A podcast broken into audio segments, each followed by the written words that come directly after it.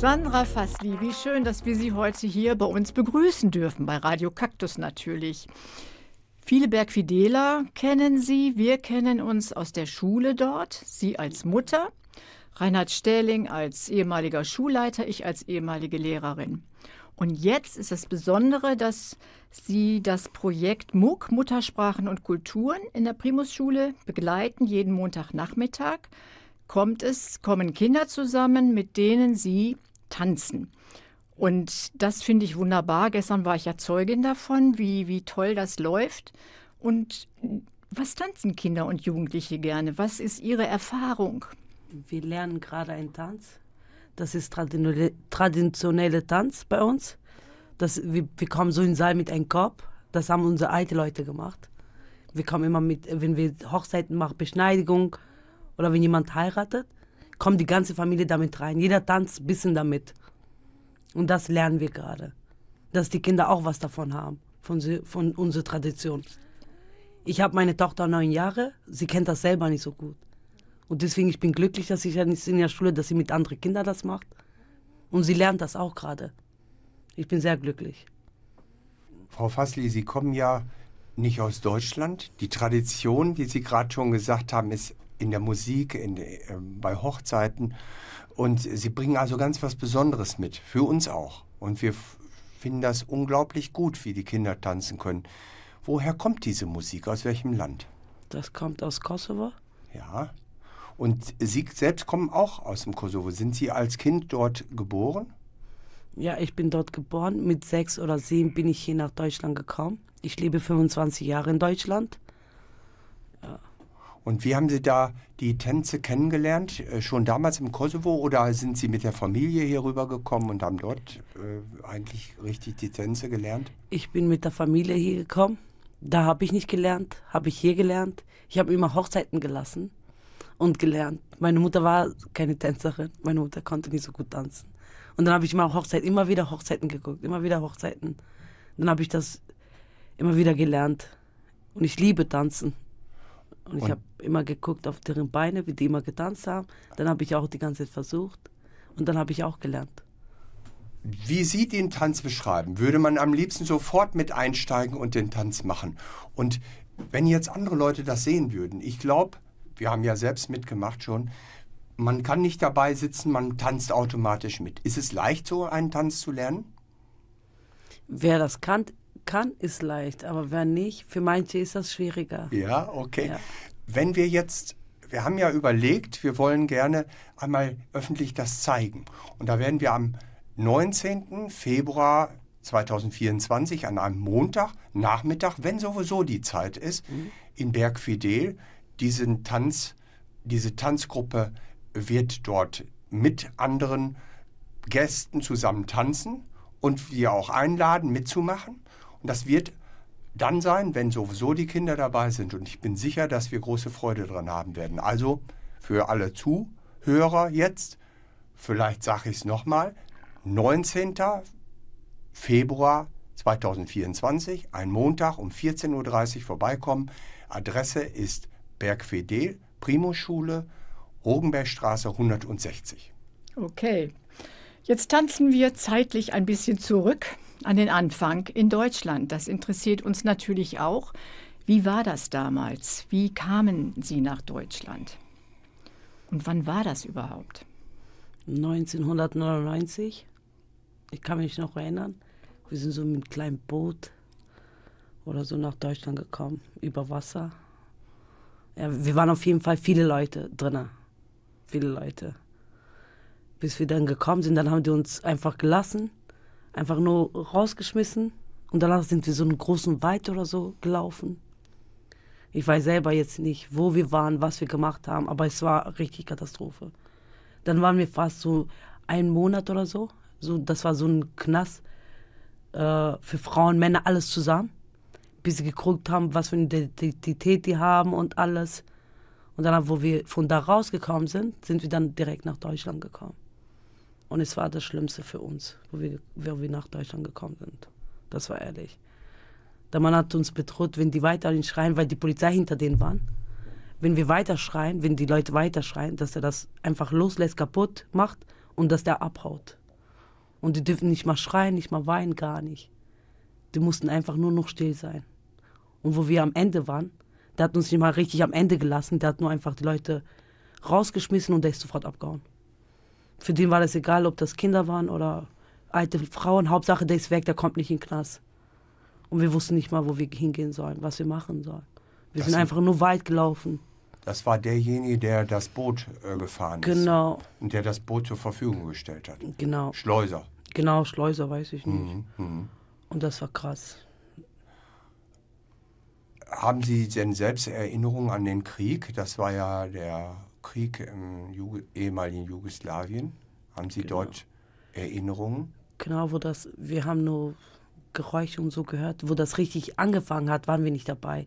Wo das, äh, erstmal haben die einen Flohmarkt oder so, eine Bombe geschmissen da. So ein paar Mal haben wir gehört und dann waren wir schon weg. Weil wir waren alle klein. Wir waren nur vier Geschwister. Äh, und dann haben meine, meine Eltern wollten einfach nicht, dass wir das erleben, weil die wussten, es wird losgehen. Voll viele sind abgehauen und die Leute da haben das richtig ausgenutzt. Und denen war das egal, wie die, die euch drüber transportieren. Hauptsache, ihr bezahlt, dann seid ihr weg. Und das haben auch meine Eltern riskiert. Und dann, wo, wo- die gesehen haben, wie viele Leute und was ein Boot, die haben so bereut. Die haben gesagt, besser hätte ich in Krieg gestorben, als in diese Wasser. Und das war richtig schlimm, ehrlich. Haben Sie noch die Angst, spüren Sie noch die Angst von damals, wenn Sie darüber jetzt reden? Natürlich. Ja. Das war richtig schlimm. Wir haben, meine Mutter hatte mich unter sich und sie hat mein Gesicht nur versteckt. Ich kann mich noch erinnern. Und ich habe nur oben geguckt. Sonst das Wasser oder sonst noch was habe ich gar nicht geguckt. Als sechsjähriges Kind? Ja. Und meine Schwester war drei oder vier Monate. Und die haben gedacht, dass sie tot ist, weil die ganze Zeit äh, diese Boot und hinher. Und meine Mutter sagt zu meinem Vater, ich glaube, sie atmet nicht, ne? Mein Vater so, sag gar nicht, nicht, dass er sie nimmt und in Wasser schmeißt. Das so, sag gar nicht. Das so, guck mal, ob sie deine Hand, tu sie deine Hand in den Mund, guck mal, ob sie lebt oder so, weil wegen diesem Wasser und so alles. Meine Mutter hat Angst nicht, dass sie nicht atmet. Und danach guckt, meine Schwester lebt noch, ne? Weil mein Vater hat Angst nicht, dass die was sagen, dass der sie nimmt und einfach in Wasser schmeißt, nicht, dass er in den Knast geht oder so. Und danach, Gott sei Dank, hat meine Schwester gelebt. Und dann waren wir einen Monat ungefähr im Knast. Mein Vater, meine Mutter, wir alle Kinder, aber wir waren zusammen alle da. Das war so eine große Zimmer, keine Ahnung, was das war. Und dann sind wir nach Deutschland gekommen. Sandra, was du uns erzählt hast, ist leider heutzutage wieder hochaktuell. Was macht das mit dir, wenn du die aktuellen Nachrichten hörst? Was macht das mit deiner Erinnerung und hast du irgendetwas, was du uns und allen Menschen mitteilen möchtest? Das ist das Schlimmste. Ich wünsche mir, dass gar kein Mensch sowas machen soll. Und seine Kinder auf solche Booten, sie werden diese Erfahrung nie vergessen. Und sowas soll ein Mensch niemals auch machen. Ist mein Wunsch für andere Menschen. Weil viele machen das noch. Das kommt auch im Fernsehen, das sehe ich auch. Viele machen sowas, aber ich wünsche das für gar keinen. Der, dieses Erlebnis vergessen die nie. Das ist ein Erlebnis, dass du Angst hast, auch manchmal, wenn du Urlaub gehst oder so, wenn du Strand siehst, du kriegst diese Angst, dieses Bild kommt dir von deinen Augen. Ja. Und das ist das Schlimmste. Sowas soll seine Kinder niemals antun. Sie haben selbst in Münster Kinder zur Welt gebracht. Ja, ich habe vier Kinder in Münster zur Welt gebracht. Tanzen Ihre Kinder auch so gerne? Ja, mein dritter Sohn tanzt gerne. Aha. Und der Kleine auch. Ja. Und wo gibt es jetzt Gelegenheiten zu tanzen? Heute hier, wo die Kinder noch so klein sind. Gibt es Gelegenheiten in der Familie oder im Viertel, in Bergfidel? Ja, wir gehen auch Geburtstagen, da tanzen wir auch gerne. Hochzeiten oder wenn wir bei zum Beispiel bei meinen Schwiegereltern sind. Wir lassen uns einfach so Musik, wir tanzen. Es gibt oder zu Hause, ich lasse Musik, wir fangen an, alle an zu tanzen. Das gibt's auch bei uns öfters. Das ist wunderbar, dass wir Sie so lachen sehen. Wahrscheinlich hat der Tanz Ihnen sehr geholfen. Wie Ja. sieht denn jetzt so die Zukunft aus? Wenn Sie zaubern könnten, haben Sie, hätten Sie einen Wunsch, was Sie sich wünschen würden?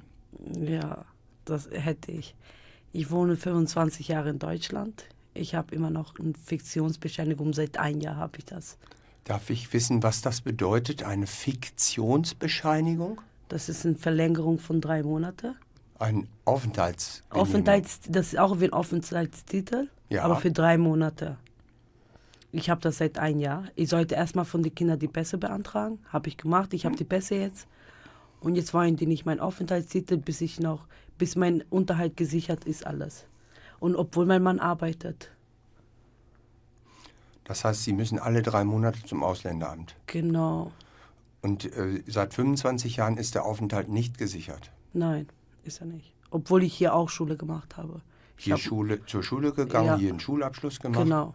Auch, glaube ich, gearbeitet zwischendurch und wahrscheinlich wäre es jetzt hilfreich, einen Minijob zu bekommen. Ich habe Vollzeit gearbeitet. Meine Kinder waren auch alle klein. Es war die strengste Zeit für mich. Ich habe Führerschein gemacht. Ich habe Vollzeit gearbeitet. Noch die drei kleine Kinder noch zu Hause gehabt. Und mein Freund hat auch genauso mit Vollzeit gearbeitet. Wir waren die ganze Zeit nur arbeiten hinher. Ich habe gearbeitet, Vollzeit, ich habe Minijob gemacht und danach war Corona-Zeit. Ich habe in der Bäckerei gearbeitet und dann normal, dass ich rausgekommen bin. Meine Kinder waren alle zu Hause und waren noch klein. Dann bin ich rausgegangen von Corona-Zeit, dann war ich schwanger, hatte ich ein Fehlgeburt. Und dann war ich auch ein bisschen, dann habe ich äh, ein paar Monate nicht gearbeitet, dann war ich wieder schwanger. Und der Kleine geht jetzt seit zwei Monaten in den Kindergarten. Ich habe auch mit Ausländern gesprochen, die so, sobald mein Sohn in den Kindergarten geht, dann muss ich erstmal gewöhnen und dann gehe ich selber arbeiten. Ich will auch nicht zu Hause bleiben. Und jetzt bin ich mit Arbeit suchen. Und ich finde das ehrlich schade, 25 Jahre in Deutschland zu leben und einfach für eine Fiktionsbescheidung. Seit 25 Jahren war ich nicht mehr in Jugoslawien. Ich kenne kenne die Wege nicht. Ich kenne da gar nicht. Wenn ich jetzt, wenn einer mich dahin lässt, ich, ich kann nicht mal die Sprache richtig sprechen. Und das, das finde ich ehrlich unnormal. Ich habe nicht mein Haus, ich habe nichts da. Ich, ich kenne Deutschland, meine Heimat. Hier zum Beispiel, wenn ich in Frankreich bei meiner Mutter gehe, ich sage, nee, ich gehe ich geh in mein Zuhause. Ich, ich fühle mich nicht hier wohl. Ich so, Deutschland ist Deutschland, sage ich immer. Ehrlich. Ich kann kaum erwarten, dass ich wieder nach Deutschland bin. Und vor allem, wenn ich in Kosovo bin. Im Kosovo? Genau, das ist. Da, wo Sie eigentlich geboren sind, im Kosovo. Genau, Serbien. Ja, Serbien. geboren. Ja. Ja. Und da waren Sie schon? Ich, In seit, Serbien? seit 25 Jahren war ich nicht. Nicht Seit wir, von, seit wir hierhin gekommen sind mit 6, 7, dann war ich gar nicht mehr dahin. Nein. Würden Sie gerne mal wieder hinkommen? Zu den, Das weiß ich nicht. gibt es dort noch Verwandte? Ja, von meinem Vater, die Familie gibt es ja. da noch. Würden Sie sie gerne mal wiedersehen? Ich kenne die, wo ich klein war. Ah ja. Ich kenne die se selber nicht so gut. Deswegen, ich habe eigentlich daneben, meine ganzen Schwestern sind hier, meine Mutter ist hier. Fühlst du dich denn angenommen von den Menschen hier in Münster? Oder spürst du irgendeine Ablehnung? Eigentlich von den Menschen hier in Münster, nein. Nein. Ich habe mit vielen Leuten Kontakt. Viele kennen mich auch aus Beckvidel. Ja. Ich habe mit vielen, egal was für Landsleute, das sind Menschen, ist egal was für Landsleute. Ich habe mit vielen Leuten Kontakt. Eigentlich nicht, außer nur von Ausländern. Dass sie mir sowas machen. Bring das, nein, äh, das andere, nein, das. Das gefällt mir gar nicht, ehrlich. D- Das habe ich jetzt nicht verstanden. Im Ausländeramt. Am Ja, Aus- von am- Ja, ja, ja, Ausländeramt. okay. Das gefällt mir nicht. Mhm. Aber hier so im Zusammenleben mit den Menschen erlebst du, dass es dir gut geht. Ja, sogar sehr gut. Mir gefällt einfach. Und vom Beck wieder hätte ich niemals ausgezogen. Du würdest immer in Belfidel Ja, bleiben wollen. ehrlich. Und auch deine Kinder. Genau, diese Und deine Gegend. Geschwister auch? Sind die auch in der Nähe? Nein, meine Nicht? ganze Familie sind auch in Frankreich. Meine Schwestern, Ach die waren so. alle klein, nur ich war äh, schwanger, dann konnte ich nicht. Okay. Meine Schwestern, alle, meine ganze Familie sind in Frankreich. Und vor vier Jahren ist mein Vater gestorben. Ich habe nur meine Mutter und meine Schwestern. okay. Und meine Mutter zum Beispiel hier. Meine Mutter hat auch vier Kinder in Deutschland gehabt.